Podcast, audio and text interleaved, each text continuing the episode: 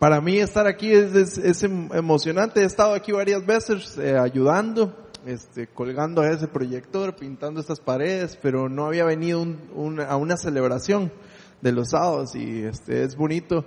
Eh, hemos sido parte indirecta del proceso que ha llevado Ronald con esta iglesia aquí en Viña Oeste y nos encanta este, saber que tenemos una familia extensiva. Entonces, la viña es así, la viña es una familia.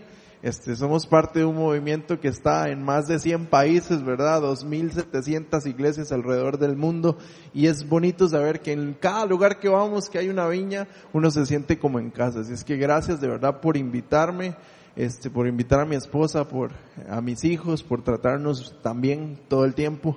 Este, pero bueno, estamos aquí contentísimos. Quería contarles algo, eh, mientras estaba orando durante las últimas semanas para ver qué compartía con ustedes, eh, empezó la época lluviosa porque Ronald prepara las cosas con mucho tiempo de anticipación y me avisó hace como dos meses y medio que viniera para acá. Entonces, este, en ese proceso empezó la época lluviosa aquí en Costa Rica. Y en Palmares, donde yo soy, que es aquí nomás, estamos a 35 minutos, este, eh, llueve muchísimo, pero llueve una exageración. Y yo vivo en una casa que está en una lomita y se ve la montaña, se ve desde Atenas para, para la casa, ¿verdad? Se ve así por el ventanal. Y cuando llueve es riquísimo la brisa que entra, todos los, los árboles comienzan a echar hojas nuevas, todo el pasto que estaba seco se hace verde otra vez y, y mi esposa y yo, este, pues disfrutamos muchísimo la época lluviosa. Siempre que llueve, las primeras lluvias tratamos de salir a mojarnos. así, no, así es como nos gusta la lluvia. Pero no es lo mismo disfrutar la lluvia que disfrutar de una tormenta, que disfrutar de un huracán, que disfrutar de uno de estos eventos climáticos que realmente son devastadores. Y cada uno de nosotros ha enfrentado tormentas en la vida, tal vez no climáticas, pero tormentas emocionales, tormentas financieras, tormentas de diferentes tipos que han llegado a probar nuestro carácter, que han llegado a probar nuestra fe, que nos han empezado, han llegado a sacudirnos y a ver de qué estamos hechos. Este, hay una fotografía muy famosa de un faro que está siendo golpeado por una ola enorme, no sé si alguna vez lo han visto. Y básicamente cuando las tormentas llegan es cuando se prueban nuestros cimientos, cuando se prueba de qué estamos hechos. Y yo no sé, sea cual sea el estilo de vida que tú tengas, sea cual sea el trasfondo que tú tengas, tu estatus social, tu trabajo, a lo que te dediques, lo que sea, algo tenemos en común. Todos. Y es que en algún momento hemos tenido que pasar por una prueba, por una situación difícil, por un, tiempo de tormenta en nuestra vida. Nunca han visto un programa que se llama Storm Chasers. A mí, a mí me encanta ver Discovery Channel y History Channel y todos estos eh, eh, programas de documentales. Y en Discovery Channel hay un, hay un, hay un programa que se llama Storm Chasers. Y básicamente este se trata de cazadores de tormentas, de gente que está constantemente buscando dónde están las tormentas más grandes, las tormentas más feroces y se meten en el ojo del huracán con tal de filmar en video la, la, el poder desastroso de una tormenta, de un huracán. Y algunas personas son así. No es que les tocan las tormentas de la vida, sino que las andan buscando. Pareciera que se meten en problemas así nada más de puro gusto. Y la buena noticia es que Jesús puede calmar todas estas tormentas que tenemos en la vida. No importa la clase de tormenta que estemos enfrentando, tienes que entender algo, algo hoy. Jesús le importa los problemas por los que estás pasando o por los que has pasado. A Jesús, Jesús estará contigo siempre y Jesús puede detener la tormenta y lo va a hacer. Ahora, las tormentas que enfrentas pueden ser tormentas financieras, físicas, tormentas de salud, tormentas relacionales, tormentas que vienen a azotarnos constantemente. Pero Jesús quiere que tú sepas que Él puede ayudarte, que Él quiere enseñarte algo a través de la tormenta, que la tormenta es la oportunidad de que tú aprendas algo diferente. Que tú conozcas una, una, una, una forma diferente de ver la vida, que tú inclusive descubras cosas de ti mismo que jamás descubrirías si todo fuera color de rosa y arcoíris y unicornios todos los días. Sabes, a todos nos ha tocado pasar por situaciones donde parece que estamos atrapados en medio del ojo del huracán. Y a veces debido a las circunstancias podemos sentir que enfrentamos mucho más problemas que los demás y llegamos a cuestionarnos si Dios le importa nuestra vida. A veces, hay veces que vemos las cosas solo desde nuestra propia perspectiva y, llegamos a inclusive a decirle, Señor, ¿por qué a mí? ¿Por qué otra vez a mí? ¿Por qué es que otra vez estoy pasando por estas situaciones difíciles? Y llegamos a pensar, si será que Dios no se preocupa por nosotros. Sabemos que en nuestra cabeza, que Él sí se preocupa por nosotros, pero es difícil hacer que esto lo entienda nuestro corazón. Y todavía hay una pequeña pincelada de duda por ahí. Y cuando pensamos sobre las tormentas climáticas, usualmente lo primero que viene a nuestra cabeza es la destrucción de los huracanes y las tormentas, de todo el desastre que ocasionan este tipo de, tormentas climáticas. Y por supuesto es lo, que nos enseñan los medios de comunicación. Lo primero que nos enseñan es la destrucción. Pero yo diría que incluso en medio de las tormentas, ya sean físicas o espirituales, ya sean climatológicas o realmente personales, debemos de enfocar nuestra atención no en el daño que estas tormentas causan, sino en las cosas que podemos aprender en medio de estas tormentas, en la oportunidad que nos da Dios de verlo a Él actuar. Y es difícil, no es fácil enfocar nuestra mirada en Él en medio de los problemas, porque el ser humano tiende a buscar un culpable, pero hay que aprender a ver las cosas positivas que hay en medio de todo lo malo. Ahora, nunca se han puesto a observar una tormenta. Yo traje un video para que ustedes vean más o menos cómo es una tormenta.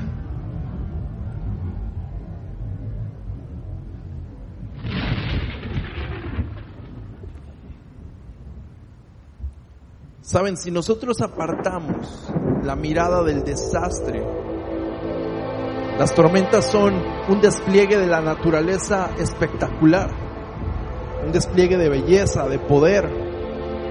Son fenómenos meteorológicos impresionantes. ¿Sabían ustedes que para nosotros poder iluminar con la misma intensidad que ilumina un metro, nada más un metro de un rayo, tendríamos que usar más de un millón de bombillos de 100 watts. ¿Sabían que es 10 veces más probable que un rayo le caiga a un hombre que a una mujer? Y todas las mujeres, ¡Yeah! ¡A este que está aquí! ¿Sabían que la temperatura de un rayo es 5 veces más alta que la temperatura del sol? Es increíble, podríamos encender hasta 4000 parrillas con un sola, con una sola descarga de un rayo de estos. Pero por ejemplo, ¿han visto la belleza de una cadena de relámpagos que se desliza a través del cielo oscuro de la tormenta?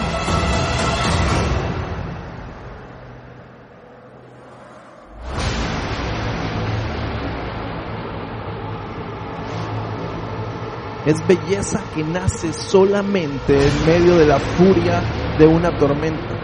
Es algo maravilloso que nace en medio del caos. Y sabes, así pasa con la vida. Los milagros más grandes suceden en tiempos de caos. Las lecciones más valiosas las aprendemos en tiempo de tormenta. Los momentos de adoración más intensos los momentos de oración más sinceros nacen en medio del caos de una tormenta de la vida. Así es. Y de hecho, algunos de los mejores consejeros que tratan con personas que tienen cuadros de depresión enorme, cuadros de desesperación, son consejeros que han pasado por tormentas en sus propias vidas. Y les llamamos los sanadores heridos. Son personas que han pasado por tormentas que los han hecho más fuertes, más sabios, sensibles a la necesidad de aquellos que se encuentran en situaciones que ellos mismos ya han pasado y que pueden por lo tanto aconsejar con sabiduría a los demás. Son personas que tal vez portan las cicatrices de algunas de las tormentas que han sobrevivido en su vida. Tormentas en las cuales vieron a Dios actuar de primera mano. Pero ¿con qué frecuencia consideramos el poder que tiene Dios en nuestras vidas? Cada cuánto nos ponemos a pensar en el poder que tiene Dios para detener una tormenta. Probablemente solamente cuando la tormenta llega, ¿verdad? Y pasa lo mismo en la vida natural. No andamos cargando el paraguas todos los días o cuando el día está soleado o cuando sabemos que estamos en medio del verano y es muy difícil que vaya a llover en los próximos seis meses. Sería ridículo que yo entrara al mall con el paraguas abierto, que anduviera por todo lado preocupado de que va a empezar a llover, dentro y fuera de los edificios. Eso sería ridículo, ¿cierto? El problema es que esta misma actitud que tenemos hacia una tormenta natural, la tenemos hacia las tormentas de la vida. Y muchas veces lo último que hacemos es pensar en Dios hasta que la tormenta llega. Y saben, la Biblia no dice que solo porque somos cristianos no vamos a enfrentar tormentas en nuestras vidas. El hecho es que dice totalmente lo contrario. En primera de Pedro 4:12, oigan lo que dice. Queridos hermanos, no se sorprendan si tienen que afrontar problemas, o sea, tormentas, que pongan a prueba su confianza en Dios, porque eso no es nada extraño.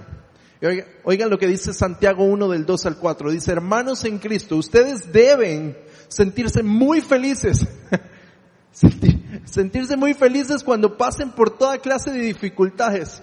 Esto parece no tener sentido, ¿verdad? Dice, usted tiene que reírse cuando esté pasando por pruebas, cuando esté pasando por tormentas. Y dice el versículo 3, así cuando su confianza en Dios sea puesta a prueba, ustedes aprenderán a soportar con más fuerza las dificultades, las tormentas. Por lo tanto, dice en el versículo cuarto, 4. Deben resistir la prueba hasta el final para que lleguen a feliz término, sean mejores, puedan obedecer lo que se les ordene y no les falte nada. O sea, lo que Pedro y Santiago nos dicen aquí es que las tormentas van a venir a nuestra vida. Y Jesucristo mismo lo dijo, dijo, en este mundo van a tener aflicciones. Mas no se preocupen porque yo ya vencí al mundo. Eso es cierto. Vivimos en un mundo quebrantado, en un mundo caído y muchas de las cosas negativas que suceden a nuestro alrededor son causa de, las propias decisiones del ser humano. Pero Santiago y Pedro nos dicen que a pesar de estas tormentas, Dios va a estar con nosotros. Y no es que Dios provoque estas tormentas en tu vida o en mi vida. Pero Él dice que Él va a aprovecharse de esas tormentas para enseñarnos algo, para que podamos ser mejores, para que aprendamos a obedecer todo lo que se nos ordene y no nos falte nada. Esto es una promesa. Ahora esto no significa que tenemos que agradecer las tormentas, no vamos a andar por ahí diciendo gracias Señor por este cáncer. Gracias porque me despidieron del trabajo. Gracias Señor porque mi cónyuge me está dando vuelta con la vecina. Gracias Señor porque la rebeldía de mis hijos es lo que andaba, esperaba yo de esta vida. No, eso sería hipócrita, ¿no? Pero tampoco quiere decir que no tenemos que sentir el dolor que acarrean todas estas tormentas. No quiere decir que neguemos este, que esto nos duele, que sentimos que nos está destrozando la vida. No quiere decir que, que no vamos a llevar las cicatrices de los problemas y las tormentas que ya hemos superado. Lo que significa cuando dice que demos gracias a Dios cuando lleguen pruebas, es que nuestra actitud debe de ser otra. Nuestra actitud debe de ser, Señor, gracias, porque a pesar de que estoy pasando por esta prueba, no estoy solo. Porque a pesar de que estoy pasando por esta, esta prueba, yo sé que tú me cubres.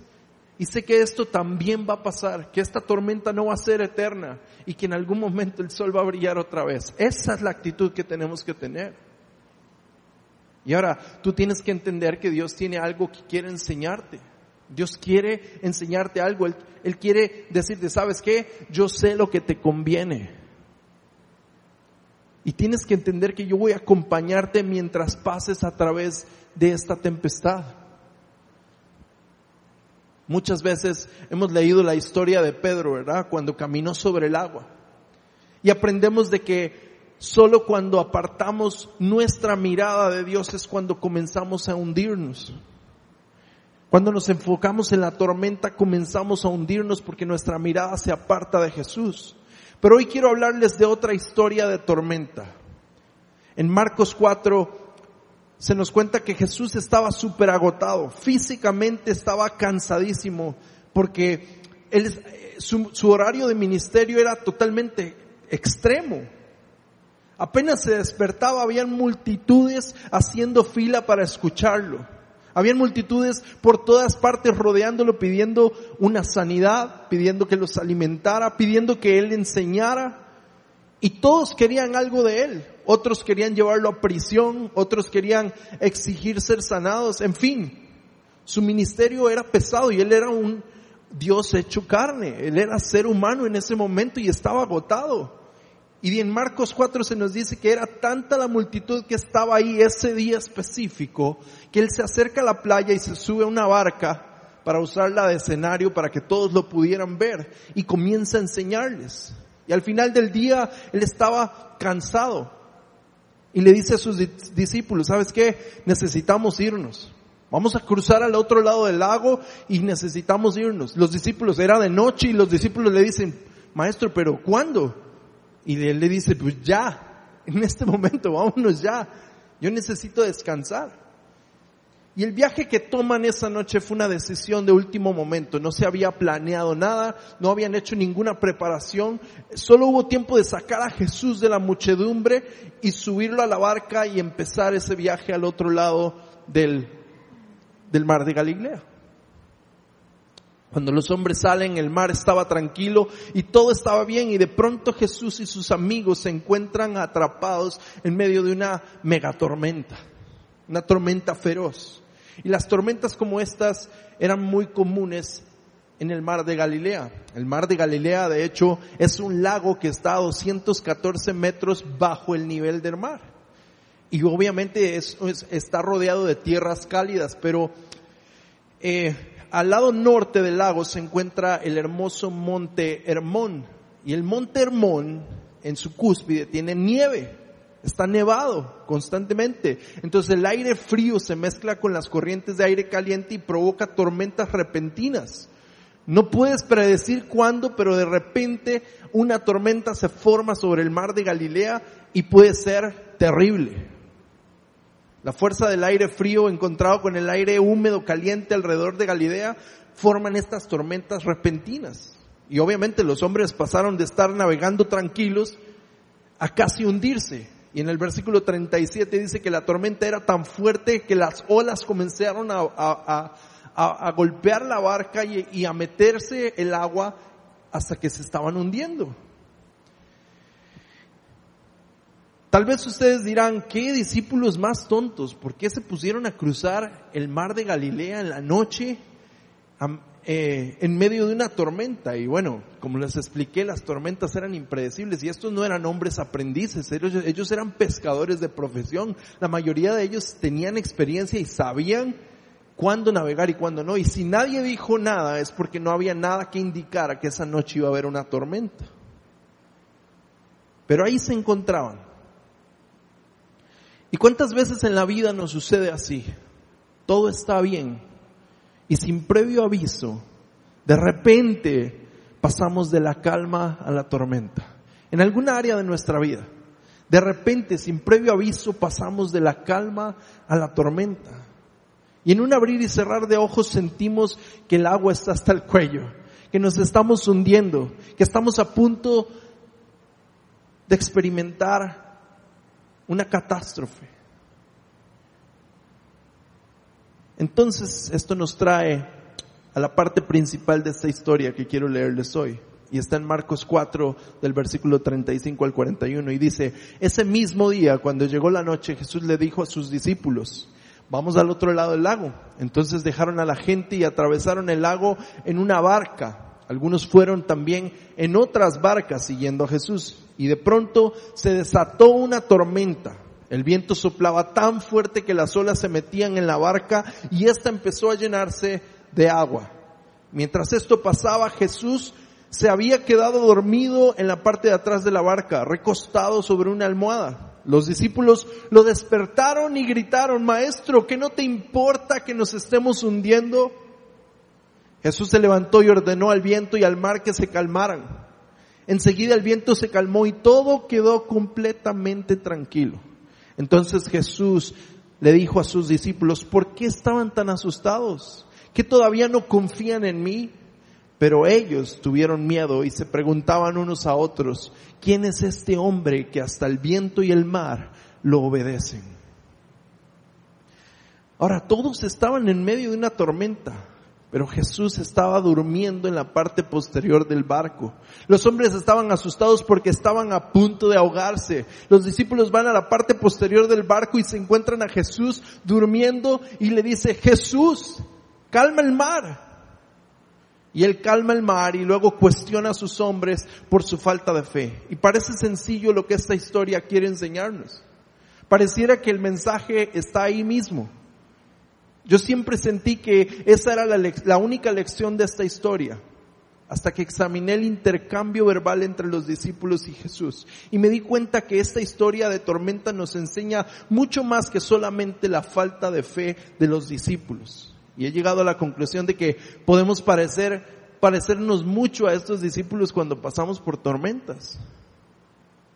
Y estas son las lecciones que puedo sacar de esto. Primero, no dudes. Jesús se interesa mucho por lo que te pasa. Ahora, ¿cuál era el problema principal aquí? Como les dije, muchas personas, incluso yo, hemos pensado que el problema en este pasaje es la falta de fe de los discípulos. Los discípulos creyeron firmemente que la barca se iba a hundir y que ellos se iban a ahogar. Esta era una megatormenta y recuerden que ellos eran pescadores experimentados. Pero me pregunto que si si no tenían fe, si los discípulos realmente no tenían fe en Jesús, en que Jesús podría ayudarlos y calmar la tormenta, ¿por qué fueron a despertarlo? ¿Me doy a entender? Si los discípulos no tenían fe que Jesús podía hacer algo por ellos, ¿para qué fueron a despertarlo? ¿Qué están diciendo? Vamos a morir aquí, Jesús, queremos que te despiertes para que te tires el show. Pues no.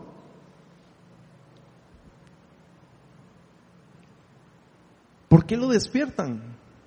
No creo que los discípulos sientan que Jesús no podía salvarlos. De hecho, lo despiertan porque están seguros que Él es el único que podía salvarlos de esta tormenta. El verdadero problema lo vemos en la pregunta que ellos hacen en el versículo 38 cuando dicen, ¿qué no te importa si nos ahogamos? O sea, ellos estaban seguros que Jesús podía salvarlos, pero lo que ellos dudaban es si a Jesús le importaba lo suficiente sus vidas como para salvarlos. Y los hombres en la barca no, no dudaron de la capacidad de Jesús para salvarlos, sino de si ellos eran lo suficientemente importantes para Jesús como para que Él se despertara y hiciera, hiciera algo al respecto. ¿Y cuántas veces nos sentimos así? Decimos, Jesús, ¿qué no te importa lo que me está pasando? Puede ser que hoy tal vez tú te encuentres así, enfrentando la tempestad de tu vida. Y, te preguntas, Señor, ¿qué no te importa lo que me pasa? ¿Por qué es que no haces algo al respecto? Y puede ser que tú te des cuenta que tiene, que Dios tiene el poder de salvarte, que Dios tiene, tú creas en tu corazón que Dios tiene la capacidad de hacer algo al respecto con lo que te está pasando. Pero no estás seguro si Él te ama lo suficiente como para hacer algo al respecto. Y hay duda en tu corazón tal vez de si a Él le importa lo suficiente como para hacer algo. Y sabes, déjame decirte algo Pasar por una tormenta no significa que Dios no te ama, que está enojado contigo, o que la tormenta sea alguna forma de juicio o de castigo. A veces las tormentas de la vida que enfrentamos son autónomas. A veces las tormentas suceden simplemente porque nosotros vivimos en un mundo que está caído, en un mundo quebrantado. Algunas tormentas son simplemente obstáculos muy naturales en el camino al éxito que tú y yo vamos a tener que enfrentar. Pero cuando nos sentimos así debemos de recordar las palabras del salmista en el Salmos 42, donde él dijo, ¿por qué estoy desanimado? Él se pregunta a sí mismo, ¿por qué estoy desanimado? ¿Por qué está tan triste mi corazón? Pondré mi esperanza en Dios. Nuevamente lo alabaré, pues es mi Salvador y es mi Dios. Ahora estoy profundamente desalentado, pero me acordaré de ti. Y sabes, eso es lo que tenemos que hacer. Cuando nosotros nos sintamos así, nos sintamos en medio de una tormenta y está, y este, la duda quiere invadir tu corazón y tu mente, tú tienes que recordar quién es tu Dios, cuánto te ama, quién eres tú en Él. La segunda lección que podemos aprender de esto es que es no dudes, Jesús está siempre con nosotros en la tormenta. Ahora noten algo curioso, Jesús está durmiendo, el mar está azotando la pequeña barca. Hay truenos, hay lluvia. La barca se está inundando y Jesús está dormido como si nada pasara. Pero cuando sus discípulos le claman a Él, Él escucha y se despierta inmediatamente. ¿No les parece ilógico esto? O sea, imagínense, esto es una megatormenta. Los discípulos están tan asustados de que van a morir que no creo que esto haya sido una llovizna arrulladora, ¿me entienden? Jesús estaba durmiendo y habían truenos y había, seguramente la barca se movía más que una montaña rusa. Habían eh, era un escándalo, los, los discípulos gritando, la barca este, a punto de despedazarse y Jesús está durmiendo como si nada pasara y de repente los discípulos gritan su nombre y él se despierta. Esto nos enseña algo. Jesús escucha nuestro clamor. Jesús escucha nuestro clamor. La tempestad no era suficiente para robarle la paz a Jesús. Pero el, simple clamor de sus discípulos fue suficiente para que Él se despertara y hiciera algo al respecto. Cuando ellos despiertan a Jesús, Jesús, Él les hace dos preguntas en el versículo 40. ¿Por qué están asustados? ¿Y todavía no confían en mí? Jesús quiere que los discípulos aprendan esta lección en su vida, esta lección de tormenta. Jesús está siempre con nosotros en la tormenta. Si tú estás pasando por una tormenta, tienes que entender esto, no estás solo. Y si tú estás bien ahorita y no te estás no estás en tiempo de tempestad, agarra este consejo porque en algún momento van a venir las tormentas y vas a necesitar acordarte que no estás solo y que si tú clamas a Jesús con todo tu corazón, él va a responderte. Él está recordándoles que su pasado no importa, que está con ellos en el presente y que los preparará para el futuro. Él les dice, ¿saben qué? Aquí estoy. Sí me importan. Todo lo que ustedes han hecho en el pasado no puede, no los desvaloriza. Los amo de la misma forma y claro que me importa lo que les está sucediendo. Que todavía no confían en mí, les dice Jesús. Y Jesús probablemente nos quiere recordar esto hoy. Todo lo que fuiste en el pasado, todo lo que eres hoy, bueno o malo, no te hace ni menos ni más. Él te ama tal y como eres y seguirá siendo su hijo siempre. Lo único que Él quiere de ti es que tú te vuelvas a Él y clames como lo hicieron los discípulos. De todo corazón te des cuenta que no puedes continuar luchando contra la tormenta sin Jesús de tu lado. Y cuando tú lo hagas, Él va a despertarse y va a actuar a tu favor. Amén. La tercera cosa que podemos aprender es, no dudes, Jesús calmará la tormenta. Jesucristo calma la tormenta, se despierta, calma la tormenta, y no según el tiempo de los discípulos, sino en su propio divino tiempo. Y recuerda, Él podría haber hablado a los vientos en cualquier momento. Podría haber detenido la tormenta antes de que empezara. Él podría, él era Dios, es Dios. Y en esta historia él pudo haber dicho, no, hoy necesito dormir tranquilo. Así es que, papi, a se le ocurre mandar una tormenta porque yo ocupo llegar al otro lado descansado. Él pudo haber dicho eso y detener esto desde el inicio. Pero Jesús tenía algo que enseñar a los discípulos y a nosotros. Romanos 5, 6 dice esto, cuando nosotros los pecadores no podíamos salvarnos, Cristo murió por nosotros, murió en el momento elegido por Dios. Ahora los discípulos hicieron una tercera pregunta aquí en, en Marcos 4:41. Dice, pero ellos tuvieron miedo y se preguntaban unos a otros, ¿quién es este que hasta el viento y el mar lo obedecen? Los discípulos tenían miedo de la tormenta, pero estaban aún más aterrorizados de Jesús en ese momento y de su poder. Se les olvidó por un momento que acababan de estar a punto de morir y de repente, llenos de terror, se comienzan a preguntar quién es este hombre. Lo habían visto sanar enfermos, lo habían visto levantar muertos, lo habían visto multiplicar comida, escucharon sus enseñanzas, pero esto ya era demasiado. ¿Cuál era el límite de su poder? Se preguntaba, ¿quién es este hombre? Llegaron más y más milagros para darse cuenta de que no habían límites para el poder de Jesús. Y la palabra miedo aquí en el griego significa asombro. Ellos estaban asombrados asombrados en presencia de alguien que puede calmar las tormentas, que puede calmar los vientos solo con el sonido de su voz.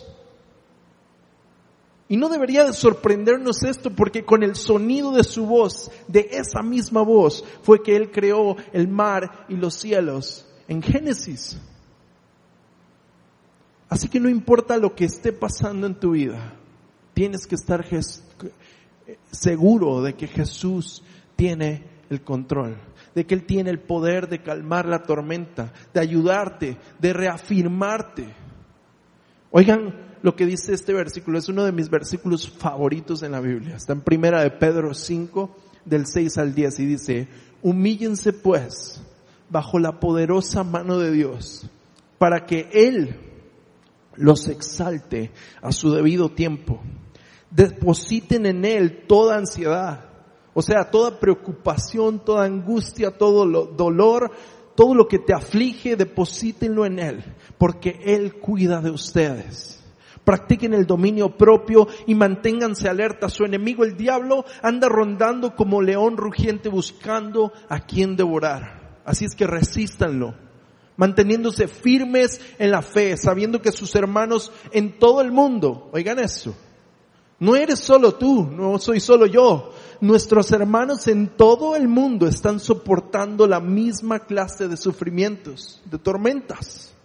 Y después de que ustedes hayan sufrido un poco de tiempo, o sea, esta tormenta no va a ser eterna. Dios mismo, el Dios de toda gracia que los llamó a su gloria eterna en Cristo, los restaurará y los hará fuertes, los hará firmes y los hará estables. Eso es lo que Dios quiere para cada uno de nosotros. Las tormentas no van a durar para siempre.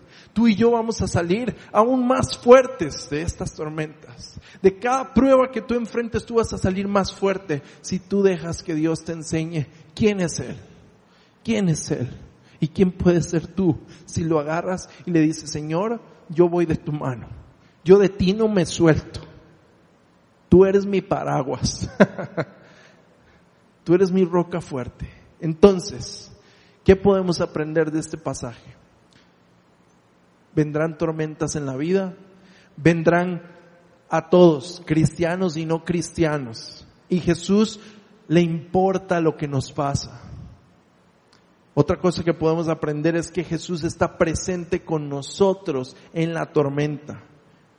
Las tormentas pueden venir de muchas formas, pero ninguna de ellas es más fuerte que Dios y Él tiene el poder de detener la tormenta y llevarnos al otro lado.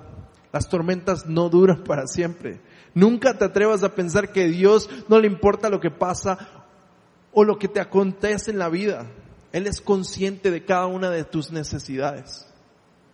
Así es que debemos de confiar en la habilidad de Dios, así como confiar en el tiempo de Dios. Si queremos que nuestra fe crezca y que las tormentas no nos afecten, debemos de confiar en Él. Debemos de poner toda nuestra confianza en Dios. Ahora, ¿no estás cansado de sentirte así como en esa imagen que teníamos ahí? La tienen. ¿No estás cansado de estar sentado? No se ve.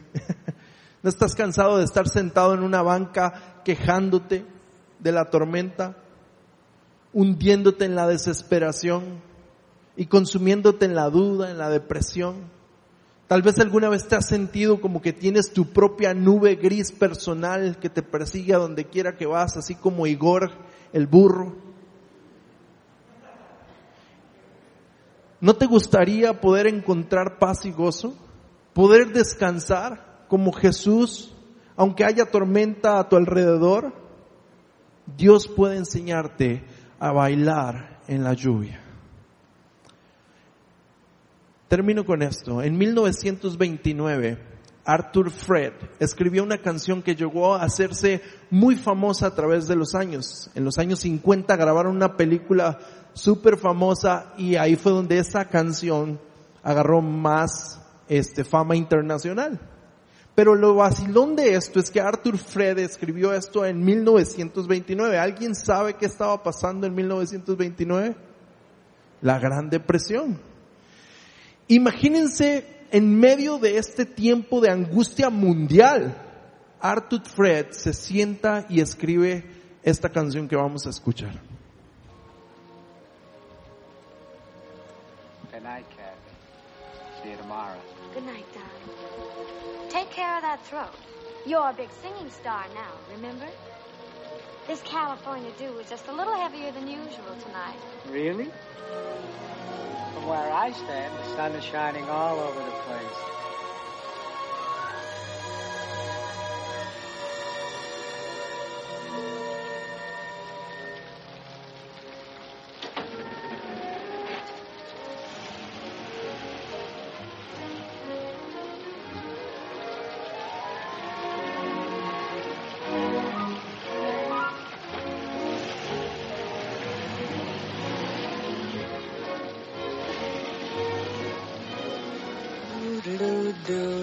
I'm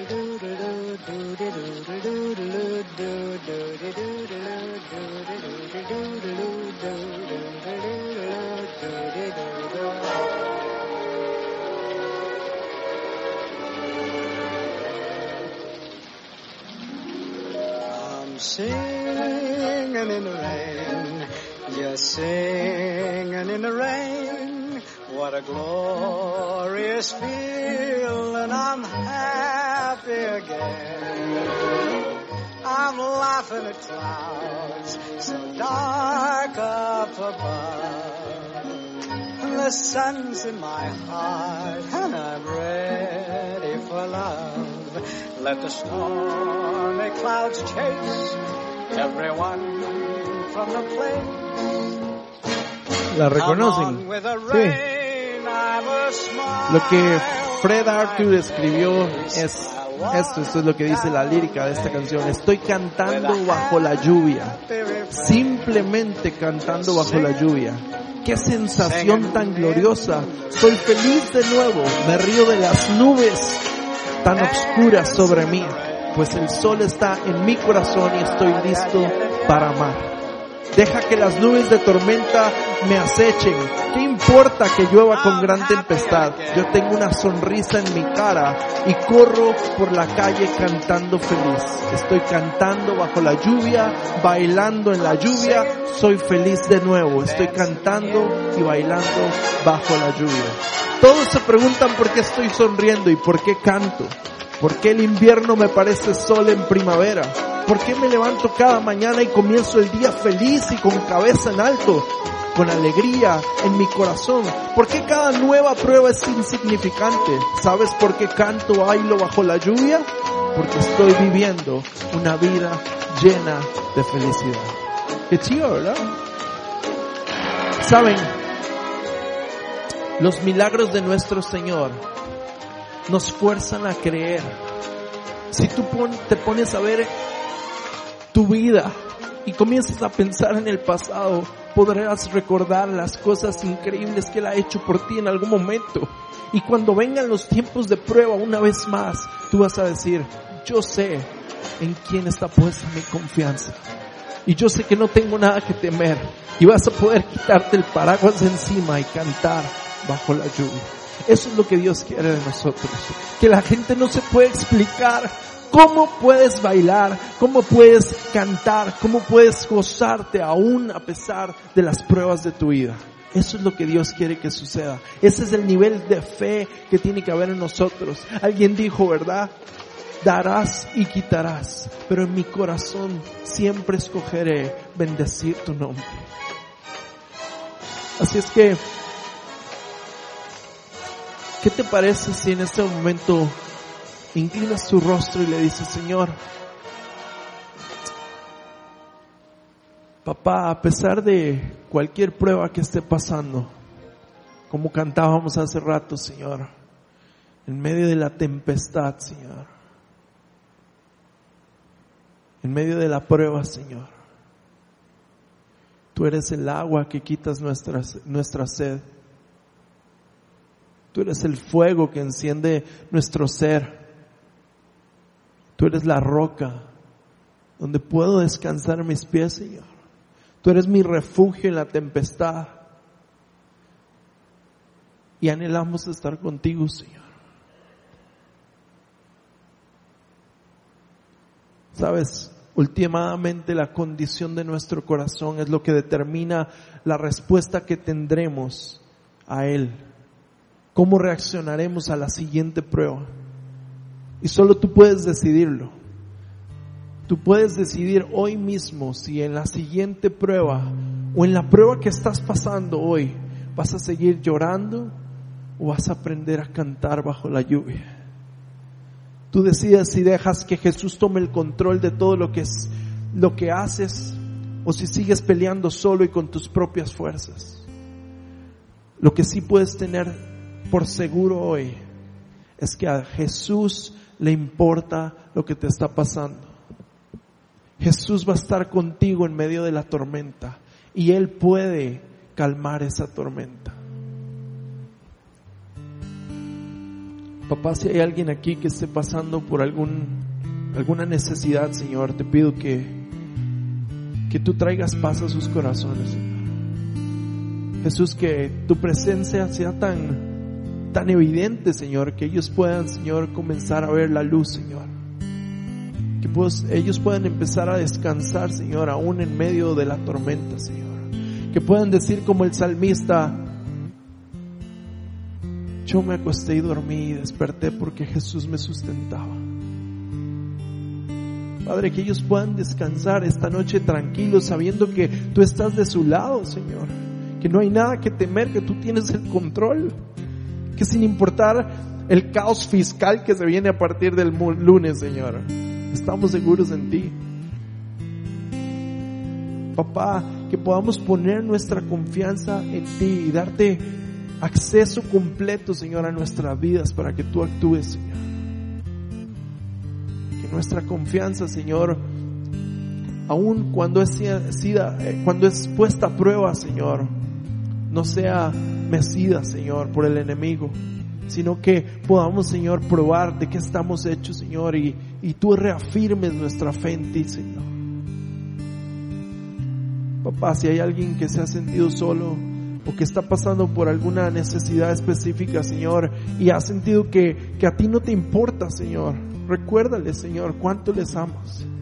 Susurra a sus oídos, Señor. Haz algo, sorpréndelos esta semana, Señor.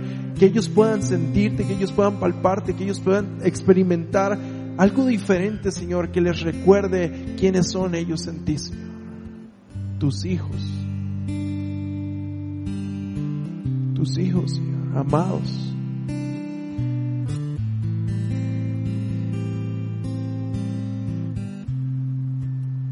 Y que en medio de la prueba, Señor, puedan levantar la voz y adorarte, Señor. Nunca dudar de ti, Señor. Y clamar, clamar, clamar en fe, Señor, pero sin dudar que tú tienes el control, Señor.